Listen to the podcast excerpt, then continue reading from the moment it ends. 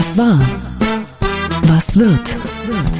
Bosbach und Rach, die Wochentester. Das Interview. Powered bei Redaktionsnetzwerk Deutschland und Kölner Stadtanzeiger. Und hier sind die Wochentester. Wolfgang Bosbach und Christian Rach. Hallo und herzlich willkommen, Christian Rach hier aus Hamburg. Hallo auch von Wolfgang Bosbach aus Bergisch Gladbach. Sie hören eine Interviewfolge der Wochentester mit grünen Politiker Boris Palmer. Warum er eine Deindustrialisierung Deutschlands befürchtet und warum er weiterhin OB in Tübingen bleiben möchte. Jetzt in dieser Folge. Wir bedanken uns bei Lidl für die freundliche Unterstützung. Vegane Ernährung liegt bei vielen Menschen im Trend, weil sie für Klimaschutz und Tierwohl steht und weil sie im Falle einer pflanzlichen Ernährung auch gut für die eigene Gesundheit ist. Starke Argumente, die Lidl nun mit dem Podcast Wieso, weshalb vegan vertiefen möchte. Wieso, weshalb vegan von Gordon Brooks und Lidl ist der Podcast für alle, die eine vegane Ernährung einfach mal ausprobieren wollen. Mit unterschiedlichen bekannten Gästen widmet sich der Podcast in Doppelfolgen verschiedenen Themen des veganen Lifestyles. Er zeigt auf, wie man am besten mit dem veganen Leben anfängt und wie man mit Leichtigkeit herausfordernde Situationen wie Reisen oder Familienfeiern meistert. Also immer dann, wenn überrascht nachgefragt wird, ach, du bist Veganer oder wenn es gar nicht so einfach ist, etwas Veganes zu finden. Wieso, weshalb vegan will vermitteln, dass man eine pflanzliche Ernährung ganz einfach in sein Leben integrieren kann, ohne rund um die Uhr darüber nachzudenken. Der Podcast liefert deshalb Inspirationen, Informationen, Hacks, Real-Life-Geschichten und Lösungsvorschläge. Vegan leben bedeutet nicht Verzicht, sondern Vielfalt und eine kulinarische Abenteuerreise. Unsere Empfehlung, einfach mal reinhören bei unserem Podcast-Kollegen Gordon Prox. Denn er ist ein echter Experte für veganen Lifestyle. Den Podcast Wieso, weshalb vegan von Gordon Brox und Lidl hören Sie auf allen bekannten Podcast-Plattformen. Wir wünschen gute Informationen und gute Unterhaltung. Heute zu Gast bei den Wochentestern Boris Palmer. Der grünen Politiker kämpft derzeit um sein Amt als Tübinger Oberbürgermeister. Mit den Wochentestern spricht er darüber, warum wir in der Krise den Armen helfen müssen, dabei aber die Reichen nicht vergessen dürfen. Sie hören nun ein Gespräch mit Boris Palmer über die Sozialtourismuskritik von CDU-Chef Friedrich Merz und über die Lage des Mittelstands und hohe Energiepreise. Wir haben dieses Gespräch aufgezeichnet, kurz bevor die Ampelkoalition ein 200 Milliarden Euro Paket vorgestellt hat, mit einer Gas- und Strompreisbremse und der gleichzeitigen Ankündigung, die Schuldenbremse im Jahr 2023 einzuhalten. Wahlkampf gegen einen Unverbesserlichen. So überschrieb die FAZ kürzlich ein Porträt über die Kandidatinnen und Kandidaten, die bei der Tübinger Oberbürgermeisterwahl am 23. Oktober gegen ihn antreten. Mittlerweile sind es zwei Frauen und drei Männer, die seinen Platz im Rathaus nach 16 Jahren einnehmen wollen.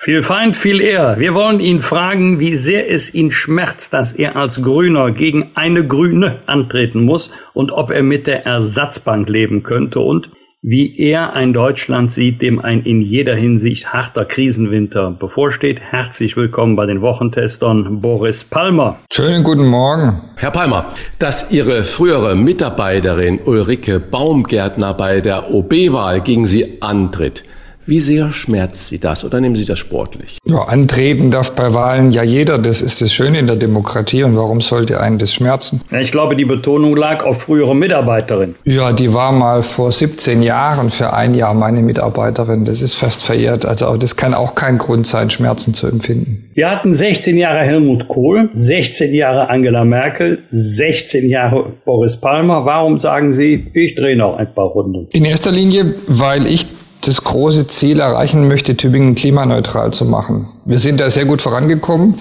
In den letzten 16 Jahren ist Tübingen schneller gewachsen in der Wirtschaft als jede andere Stadt in Baden-Württemberg mit Zukunftsindustrien wie künstliche Intelligenz oder Biotechnologie, Stichwort CureVac. Und gleichzeitig haben wir 40 Prozent weniger CO2-Emissionen pro Kopf. Ist auch der beste Wert in Baden-Württemberg. Also schnell wachsen in der Wirtschaft und schnell schrumpfen beim Klimaschaden. Das ist der Weg, den ich weitergehen möchte. Und wir haben den Beschluss, bis 2030 tatsächlich als Stadt klimaneutral zu sein. Aber da braucht man jemanden, der weiß, wie das geht, der weiß, wie man bürokratische Hürden aus dem Weg räumt, der die Leidenschaft hat und das umsetzen kann. Und das ist mein Wahlversprechen. Könnten Sie sich überhaupt als Homo politicus ein Leben ohne Politik oder ohne ein politisches Amt vorstellen? Ich würde da gern mit Ihnen ein Weinchen oder eine Apfelschorle trinken, weil Sie da für mich eigentlich eine interessante Bezugsperson sind. Können Sie es eigentlich? Ich weiß es noch nicht, aber ich bin mir sicher, es gibt auch ein Leben nach der Politik. So jedenfalls, wenn man weiterlebt. Herr Baumer, Sie sind ja einer der bekanntesten Oberbürgermeister Deutschlands,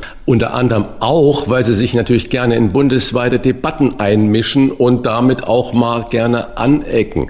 Welchen Rat hätten Sie denn CDU-Chef Friedrich Merz gegeben, der in diesen Tagen mit dem Vorwurf Sozialtourismus bei Bild TV gegen die ukrainischen Flüchtlinge angeeckt hat oder sich da richtig entschuldigen musste? Also erstens hätte ich gesagt, nicht einschüchtern lassen. In dieser Republik wird viel zu wenig in der Sache argumentiert und viel zu viel empört. Und zweitens hätte ich gesagt, machen Sie es so, wie ich es auch machen soll. Einmal noch überlegen, was die beste Formulierung ist, bevor man es raushaut.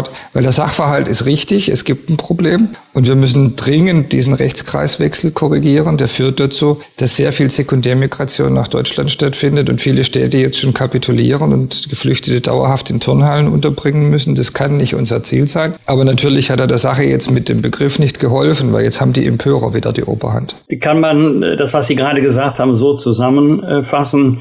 Die Wortwahl, die war mehr als unglücklich, aber das Problem gibt es tatsächlich? Aus kommunaler Sicht ganz eindeutig. Der Präsident des Landkreistags in Baden-Württemberg, der zufällig sein Landratsamt einen Kilometer von mir entfernt hat, weil er der Tübinger Landrat ist, hat dazu sehr klare Worte gefunden. Die sind nach meiner Auffassung richtig. Wir müssen den Rechtskreiswechsel korrigieren. Es ist nicht einzusehen, warum es jetzt Flüchtlinge erster und zweiter Klasse geben soll und warum wir so viele Leistungen ausbringen, dass Leute nur wegen dieser erhöhten Leistungsanreize ihr bisheriges Zufluchtsland wechseln und nach Deutschland kommen. Wir müssen ja Stand heute eine Million ukrainische Flüchtlinge versorgen und gleichzeitig spüren die Deutschen beim Heizen, beim Einkaufen und äh, bei allem, was da im Moment passiert, dass sie Opfer für unsere Solidarität mit der Ukraine erbringen müssen. Wie lange geht das noch gut? Ich denke, dass wir ein Land sind, das so viel Wohlstand angesammelt hat, dass wir da jetzt wirklich nicht rumheulen sollten. Also im Vergleich zu dem, was die Ukraine mitmacht, ist das alles zumindest aushaltbar. Herr Bosbach ist alt genug, um zu wissen, dass man nach dem Krieg auch mal Zeiten hatte, wo vielleicht nur ein Raum im Haus geheizt wurde und nicht überall im T-Shirt im Winter im Büro gesessen wurde. Also Weinerlichkeit, finde ich, ist da nicht angesagt. Aber es braucht natürlich sowas wie Gerechtigkeit in der Gesellschaft, sozialen Ausgleich und kluge Rahmenbedingungen. Mir fehlt es eher daran. Ich finde, dass das bisher sehr unglücklich administriert wird. Und wenn die Leute das Gefühl haben, das ist äh, überhaupt nicht einzusehen, wie es abläuft, und ich selber bin da der Gekniffene, dann entsteht das Problem. Ja, wir haben ja im Moment schon in Ostdeutschland äh, große Demonstrationen, die ja jeden Montag schon mehr werden. Drückt das nicht genau diese Unzufriedenheit mit dem gesamten Handeln und dem politischen System aus? Ja, in Ostdeutschland gibt es auch eine strukturelle Unzufriedenheit, die man auch mit Demokratieverdrossenheit bezeichnen könnte. Da würde ich jetzt noch nicht so viel draus ableiten, aber jedenfalls gibt es Handlungsbedarf bei den Rahmenbedingungen. Da bin auch ich unzufrieden, obwohl ich deswegen sicher nicht auf die Straße gehe, sondern lieber zu Ihnen oder in eine Talkshow. Sie haben kürzlich bei Markus Lanz vor einer Deindustrialisierung gewarnt kann man generell sagen, die Politik tut zu wenig für Unternehmen oder müsste man richtigerweise sagen, für die großen Unternehmen, siehe Lufthansa bei Corona, ist der Staat schnell zur Stelle, aber den kleinen und mittleren Unternehmen nicht? Also es trifft jetzt auch große Unternehmen und nicht allen kann geholfen werden. Wenn der weltgrößte Stahlkonzern Deutschland einfach abschaltet, dann muss einem das schon zu denken geben. Aber in der Tendenz ist es auch richtig, was Sie sagen. Der Mittelstand der wird natürlich nicht so leicht gesehen. Und wenn da einer hops geht, dann kommt keine Tagesschau und fragt, was ist da passiert. Und da fürchte ich eben, dass da eine große Welle äh, der Insolvenzen auf uns zurollt. Auch eine, wo die Betriebe dann nachher nicht zurückkehren werden, weil die Lieferbeziehungen weg sind, die Verträge aufgelöst, das Personal nicht mehr da ist oder die Maschinen kaputt gehen. Auch sowas gibt's. Und da ist mir zu wenig, in der Tat, zu wenig gemacht worden. Ich finde es gut und richtig, dass man sich um den sozialen Ausgleich kümmert, dass jeder Rentner und jeder Student 300 Euro bekommt äh, für die Energiekostensteigerungen. Okay, ich frage mich schon, warum ich das auch kriegen muss. Da fehlt mir irgendwie die soziale Balance. Aber ganz eindeutig gibt es eine Riesenlücke im Schutz der Betriebe, der Industrie, der energieintensiven Industrie. Das ist ja zumindest auch mittlerweile eingeräumt, denn es ist ja angekündigt, dass da noch was kommen soll. Sie sind schon qua Amt, also nicht nur im Augenblick, viel in Ihrer Stadt im direkten Austausch mit Bürgerinnen, Bürgern, Unternehmen. Wo und bei wem spüren Sie, dass diese Krise Sie ganz besonders trifft? Bei den mittelständischen Unternehmern. Die sind schon seit einem halben Jahr hochalarmiert. Es hat viel zu lange gedauert, bis die große Politik das auch gehört hat. Und wir haben hier, das sind meistens eigentümergeführte Unternehmen, die jeweiligen Inhaber schon vor einigen Monaten sehr drastisch erläutert, was passieren wird, wenn die Entwicklung der Energiepreise nicht gestoppt wird. Ich nehme jetzt mal ein konkretes Beispiel. Ein Textilhersteller, der Stoffe herstellt, die in der Automobilindustrie verbraucht werden, hochspezialisiert. Deswegen ist er überhaupt noch da in Tübingen. Die Firma Rösch gibt es seit 1949. Die sind einer der größten Gasverbraucher in der Stadt. Wenn deren Gaspreis sich jetzt verfünffacht, dann ist ganz klar, dass die Automobilindustrie sagt, okay, wir kaufen ab sofort nur noch in Asien und das war's. Die kommt auch nie wieder zurück und dann ist der Betrieb einfach tot. Und sowas dürfen wir nicht zulassen. Das sind 500 Arbeitsplätze auf einen Schlag weg. Wie schwer ist es für die Politik im Moment, das Richtige gegen die Energiekrise zu tun? Sie haben ja schon viele Beispiele jetzt angeführt. Und äh, dann gibt es ja auch so für viele Menschen als Placebos empfundene Maßnahmen wie Rathausbeleuchtung äh, abschalten, die Kirchen, die Doms, die Denkmäler werden nicht mehr beleuchtet, weniger Lichterketten beim äh, Weihnachtsmarkt. Äh, die Deutsche Umwelthilfe hat äh, gefordert, komplett darauf äh, zu verzichten. Das machen wir natürlich in Tübingen nicht, auch wenn ich ja. die Deutsche Umwelthilfe Hilfe sonst sehr schätze. Was ist denn die Lösung? Was wäre denn die Lösung? Also erstmal zeigt Ihre Reihung, dass wir machen, was wir immer machen. Wir betreiben symbolische Debatten. Also es glaubt ja wohl niemand, dass der Bund wirklich vorschreiben muss, wie das Tübinger Rathaus beleuchtet wird. Hat er aber gemacht. Ich finde, der Bund sollte sich um die großen Fragen kümmern und nicht um ein Rathaus. Das kann ich selber entscheiden, ob das beleuchtet wird oder nicht, ob da LEDs dran sind oder stromfressende Beleuchtung. Und den Weihnachtsmarkt werde ich auch nicht ausschalten, weil wenn die Betriebe, die jetzt ohnehin schon unter Kaufzurückhaltung leiden, die Innenstädte sind von der nächsten Pleitewelle bedroht nach Corona, äh, dann ist es extrem viel teurer, das alles nachher wieder aufzubauen oder mit den Schäden zu leben, als ein bisschen Strom für LED-Lampen am Weihnachtsbaum zu bezahlen. Das macht ja auch in der Menge gar keinen Unterschied. Also unser Problem ist die Fokussierung auf das Symbolische auch den Waschlappen von Kretschmann, wieso wird da die ganze Zeit drüber geredet? Und die Ignoranz gegenüber dem Komplizierten, weil wir es nicht verstehen und die Journalisten vielleicht auch nicht die Lust haben, es zu erklären. Merit Order sollte jeden Tag äh, rauf und runter diskutiert werden, äh, warum die Gaspreise, obwohl sie nur einen zehnprozentigen Anteil an der Stromversorgung haben, den Strompreis komplett bestimmen und wir deswegen viel zu viel bezahlen für unseren Strom. Wir hätten schon viel früher eine lange Debatte darüber haben müssen, warum es nicht gelingt, die Kohlekraftwerke ans Netz zu bringen. Gerade mal zwei sind dazugekommen. Und da gibt es einen Grund, dass Robert Habeck gegenüber der Partei halt Kompromisse machen musste, wie bei den Atomkraftwerken und Bedingungen formuliert hat, die die Betreiber als nicht akzeptabel empfunden haben. Die großen Fragen müssen geklärt werden. Wir müssen die Atomkraftwerke, die Kohlekraftwerke zum Laufen bringen. Wenn die Franzosen ihre Dinger so schlecht gewartet haben, dass die gerade zur Hälfte aus sind, äh, dann zeigt es, dass die Atomkraft zwar nicht die Lösung aller Probleme ist und schon gar nicht zukunftsträchtig, aber wir können uns doch nicht dauernd mit Symbolen beschäftigen und die großen Sachen ignorieren. Das ist das Problem. Und das ist ganz oft so in deutschen Debatten. Darf ich kurz noch mal was einwerfen? Äh, die Woche bin ich über eine Meldung gestolpert von Wissenschaftlern, die hochgerechnet haben, dass es im letzten Jahr 530 Millionen kostenlose Retouren von Paketen online gab. Der äh, Umsatz im Online-Sektor war etwa 99 Milliarden Euro. Diese 530 Millionen kostenlose Retouren von Paketen verursachen 795 1000 Tonnen CO2. Das wären so viel wie 6,6 Millionen Autos auf dem Weg von München nach Berlin.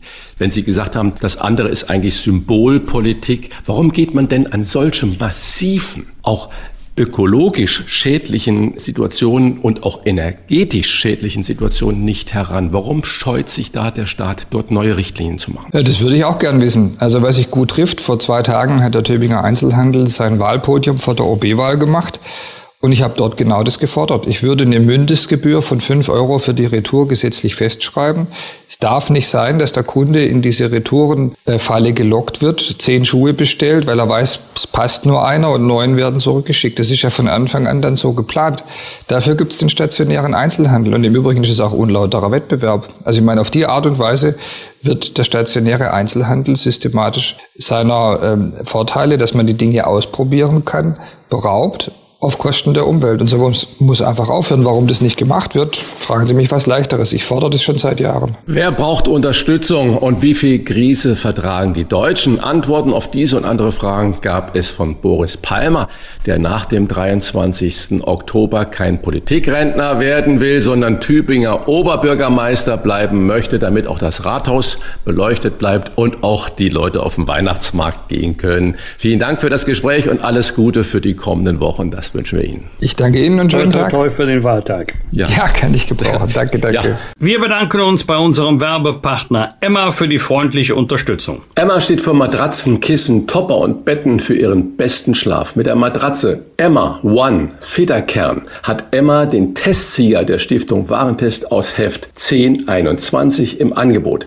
Diese wurde in der Größe 140 mal 200 cm getestet und mit Note 1,8 bewertet. Sie ist produktgleich mit der getesteten Emma Dynamic. Wer häufig unterwegs ist und in Hotels übernachtet, der weiß, wie wichtig erholsamer Schlaf ist, um fit in den Tag zu starten. Und der hat auch oft erlebt, wie schnell ein zu hartes Kissen oder eine schlechte Matratze den guten Schlaf stören können. Das kenne ich natürlich genauso wie du, lieber Wolfgang, denn das richtige Kissen oder eine gute Matratze sind ja unterwegs doch eher Glückssache. Hotelqualität bekommt man leider nicht immer. Umso wichtiger ist für mich zu Hause die besten Produkte für den besten Schlaf zu haben. Unsere Empfehlung, schlafen Sie mit Emma-Produkten doch einmal bis zu 100 Nächte völlig risikofrei Probe. Zum Beispiel auf dem Testsieger Emma One Federkern mit kostenlosem Versand und Abholung und 10 Jahren Garantie auf den Matratzenkern. Die Matratze gibt es für alle gängigen Körper- und Schlaftypen. Bei Emma gibt es aber nicht nur Matratzen, sondern zum Beispiel auch Betten, Topper, Kissen und vieles mehr. Mit dem Code Die Wochentester erhalten Sie 5% Rabatt on top auf alle Angebote unter www.emmamatratze ein Wort.de slash die Wochentester. Ich wiederhole nochmal www.emmamatratze.de slash die Wochentester. Der Rabattcode ist in Deutschland, Österreich und in der Schweiz einlösbar. Sichern Sie sich Ihren besten Schlaf mit den Produkten von Emma, risikofrei bis zu 100 Nächte zur Probe. 5% Rabatt on top erhalten Sie unter www.emmamatratze.de slash die Wochentester. Wir wünschen Ihnen jetzt nur noch guten Schlaf. Bosbach und Rach. Im Internet diewochentester.de das waren die Wochentester, das Interview mit Unterstützung vom Kölner Stadtanzeiger und dem Redaktionsnetzwerk Deutschland. Wenn Sie Kritik, Lob oder einfach nur eine Anregung für unseren Podcast haben, schreiben Sie uns bitte auf unserer Internet- und auf unserer Facebook-Seite. Fragen gerne per Mail an kontakt@diewochentester.de. Und wenn Sie uns auf einer der Podcast-Plattformen abonnieren und liken, freuen wir uns ganz besonders. Und hier noch ein Hinweis. Die nächste reguläre Folge der Wochentester hören Sie in drei Wochen am Donnerstagabend um 22 Uhr als die Wochentester kompakt und am Freitag, den 21. Oktober, wie gewohnt um 7 Uhr die neue ausführliche Folge. Was war? Was wird? Was wird? Wolfgang Bosbach und Christian Rach sind die Wochentester. Ein Maßgenau Podcast. Powered bei Redaktionsnetzwerk Deutschland und Kölner Stadtanzeiger.